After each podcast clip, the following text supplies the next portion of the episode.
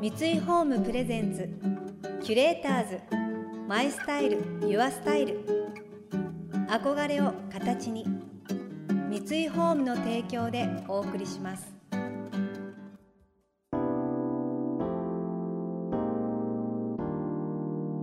溢れる情報の中で確かな審美眼を持つキュレーターたちがランデブー。今日のキュレーターズは青井優です。黒沢清です。想像力を刺激する異なる二人のケミストリー。三井ホームプレゼンツキュレーターズ。マイスタイルユアスタイル。ナビゲーターは田中れなです。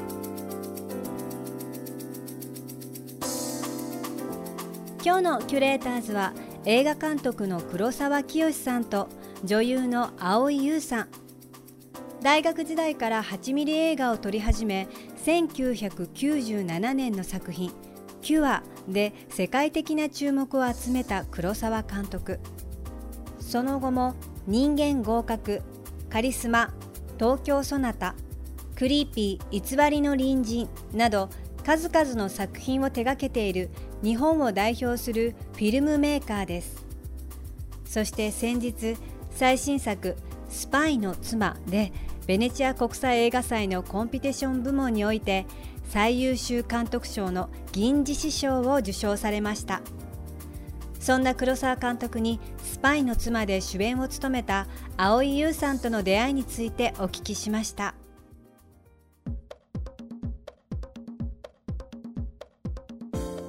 最初にお会いしたのはもう10年近く前だと思うんですけど、はい、食材というワウワウのテレビドラマの時に5つのパートに分かれていて、まあ、5人主人公の女性がいるんですけどその中の第1話の主人公に葵さんをお願いして、えー、と僕のね印象では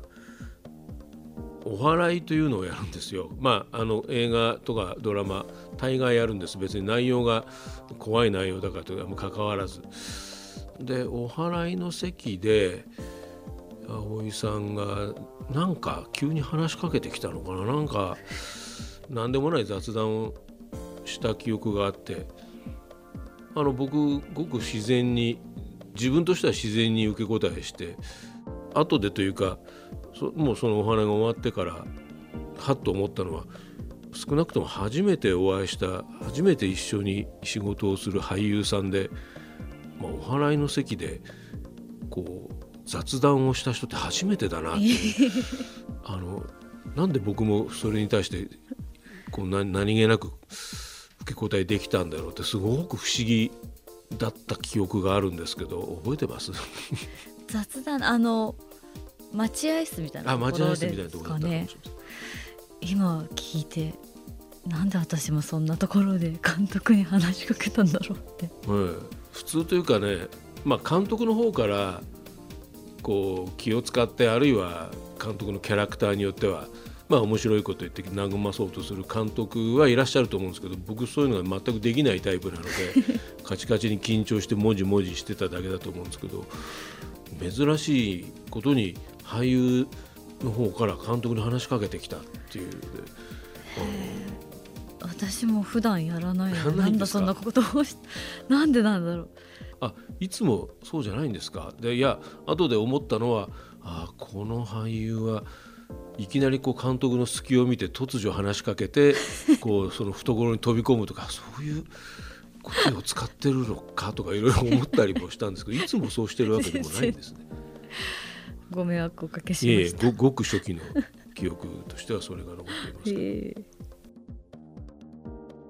えー、私お話に出た食材がとっても好きでちょっとお二人がそのお話をしてるのがちょっと興奮しちゃったんですけども見た感じのじわじわこうすり寄ってくる恐怖感女性のこうおどろおどろしさというようなあの感じがもうすごく覚えてるんですけどやっぱりその作品に入る前の監督がこんなに緊張されてたっていうのを聞くとまたさらにこうときめいてしまうというかああやっぱりあんな風な緊張感で作られてたんだなと思うとやっぱり監督っても緊張されるんですね。当たり前ですよね。それをちょっと垣間見れて。ほっとしました。嬉しかったです。一方葵さんは黒沢監督に対してその時どのような印象を持っていたのでしょうか？わあ黒沢さんだって衣装合わせの時に思ってでも緊張しすぎてるのかあんまり覚えていなくて撮影中のことをすごく覚えてます監督がどんどん目が真っ赤になっていかれて お会いするたびにこうもう本当にどんどんどんどん血管が切れて「大丈夫ですか?」って伺ったら前日に翌日撮影する分のそのカメラワークを5パターンぐらい考えてよくこう考えすぎて目の血管が撮影中に切れるんですっておっしゃっててすごいなって思ったのを覚えてます。覚えてます？いやあのあの時目の血管。あの目眼帯してた記憶そうですよね。いやあのそんなこと言ったかな。あのよく切れるんじゃないです。たまになるんですね。その、うん、いや血管が切れるとか言うんじゃなくて多分なんて言うんですかね。いや若い頃はそんなことならなかったんですけど年取ってくると何でしょう。そのストレスが目にくるというんですか。皆さんもだいぶ経ったら気をつけた方がいいと思うんですけど 目が充血してくる。ただ数日で治るんですけどね、うん、まあただ現場では痛々しいですよね。近年治ったんですけどあれあの辺り必ず撮影の途中で目がおかしくなるっていう経験して見られちゃいましたね。あのだから葵さんのそこだけだと思います。5話あって葵さんの時だけすごい緊張してたのかしらね。第1話だったから。それも大きかったかもしれませんね。最初だったので大体緊張はするんですけどね。あの時は目に来ましたですね。キュレーターズ。マイスタイル。ユアスタイル田中れながナビゲートしています。東京 FM キュレーターズ。今日のキュレーターズは映画監督の黒沢清さんと女優の蒼井優さん。先日ベネチア国際映画祭のコンピティション部門において監督賞を受賞した黒沢監督。その作品とは10月16日から公開になる「スパイの妻」です。時代は太平洋戦争前夜。満州で恐ろしい国家機密を知ってしまった高橋一生さん演じる優作。彼は正義のため事の顛末を世に知らしめようとします。一方葵さん演じる里子は反逆者と疑われる夫を信じスパイの妻と罵られようとも愛する夫と共に生きることを心に誓うというストーリー。今回監督と葵さんがタッグを組むのは3回目になります。まあ脚本を書いている段階でこの俳優っていうふうに決めずにいつも書いてるんです。まあ、決めちゃうと、まあ、その人でないと何かこうしっくりこなくなって、まあ、たまたまスケジュールが合わないとかですねいろんな俳優の方で脚本を気に入ってくれるかどうかわからないわけですからこっちから絶対決めないようにしていつも書いてるんですがまあ出来上がってからはそうですねじゃあ誰にしましょうかって言った時にまあやっぱりまあ、大井さん真っ先に浮かびました。まあしかしスケジュールとかいろいろありますしもし受けてくれたら嬉しいなと思いながらそわそわしながら期待していたんですけどまあ気持ちよく受けていただいたということでほっとしましたけどやっぱり最大の決め手はもうやはりお芝居に対してもう圧倒的に信頼しているということと特にこういう内容といいますかもちろん古い時代の日本の女性、まあ、僕もそういう人物ってどういう人間かってそれはよくわからないんですけど多分経験的にももちろんバリバリの現代をやられつつ時には古い、まあ、時代劇いろいろ多彩にやっておられてしかも舞台もやってらっしゃるからこういうただ今の人の現実のある生々しさとは少し違うフィクションの世界を演じることにかけてはもうかなりいろいろな経験も技術を持っていらっしゃるだろうというのはもう予想できたのでお願いいたしました。ありがとうございます。あの黒沢組を長く経験したことがなかったのでその一番最初がその食材でドラマで1時間分の撮影だったので、ね、次出させていただいたのが「岸辺の旅」ってあれはもう1日。半日でしたよね。半日で撮影がワンシーンだけの出演だったので。なのでいつか長い時間黒沢組にいてみたいなって思っていたのでとても嬉しくてやりたいってすぐ思ったんですけど実際お引き受けしてちゃんと自分がこのセリフを読むんだってなったら こんなに難しいセリフを引き受けてしまったと思って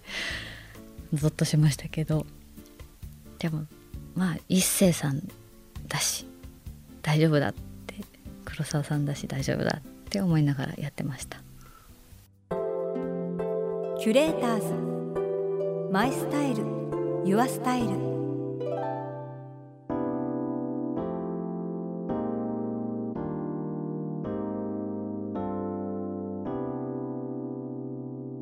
田中麗奈がナビゲートしてきました三井ホーム presents キュレーターズ My Style Your Style。今日のキュレーターズは映画監督の黒沢清さんと女優の蒼井優さんとのお話をお届けしました。ベネチア国際映画祭のコンピティション部門において監督賞を受賞。日本の監督の受賞は2003年の北野武監督以来17年ぶり。素晴らしいですね。本当におめでとうございます。監督賞ってやっぱり現場の携わってる人間としては一番嬉しいんじゃないかなって思うんですよね。やっぱり俳優としても参加してるものとしては監督にとってほしいっていうのが一番すごく願いだったりするのでいやこれは本当に嬉しいでしょうね皆さんね。私もとっても嬉しいです。次回も黒沢監督と蒼井優さんをお迎えして映画「スパイの妻」についての見どころをお聞きしていきます。スパイの妻は10月16日より新宿ピカデリーほか全国ロードショーになります。この番組では感想やメッセージもお待ちしています。送ってくださった方には月替わりでプレゼントをご用意しています。今月はホットプレートでおなじみのライフスタイルブランドブルーノが展開しているイデアレーベルバイブルーノの発酵フードメーカーです。ヨーグルトや甘酒チーズなどを自宅で簡単に作ることができ健やかで充実した毎日のための新習慣を手軽にスタートできます。16種のメニューが楽しめる専用のレシピブック付きです。またインテリアライフスタイルなどあなたの暮らしをより上質にする情報は web マガジンストーリーズのエアリーライフに掲載しています。今月のリコメンドトピックは秋の始まりはおうち読書でゆっくりとです。詳しくは番組のホームページをご覧ください。それでは素敵な週末をお過ごしください。田中れなでした。三井ホームプレゼンツキュレーターズマイスタイルユアスタイル憧れを形に